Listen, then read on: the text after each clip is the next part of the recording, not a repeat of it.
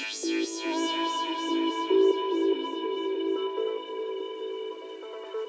wow wow wow wow wow wow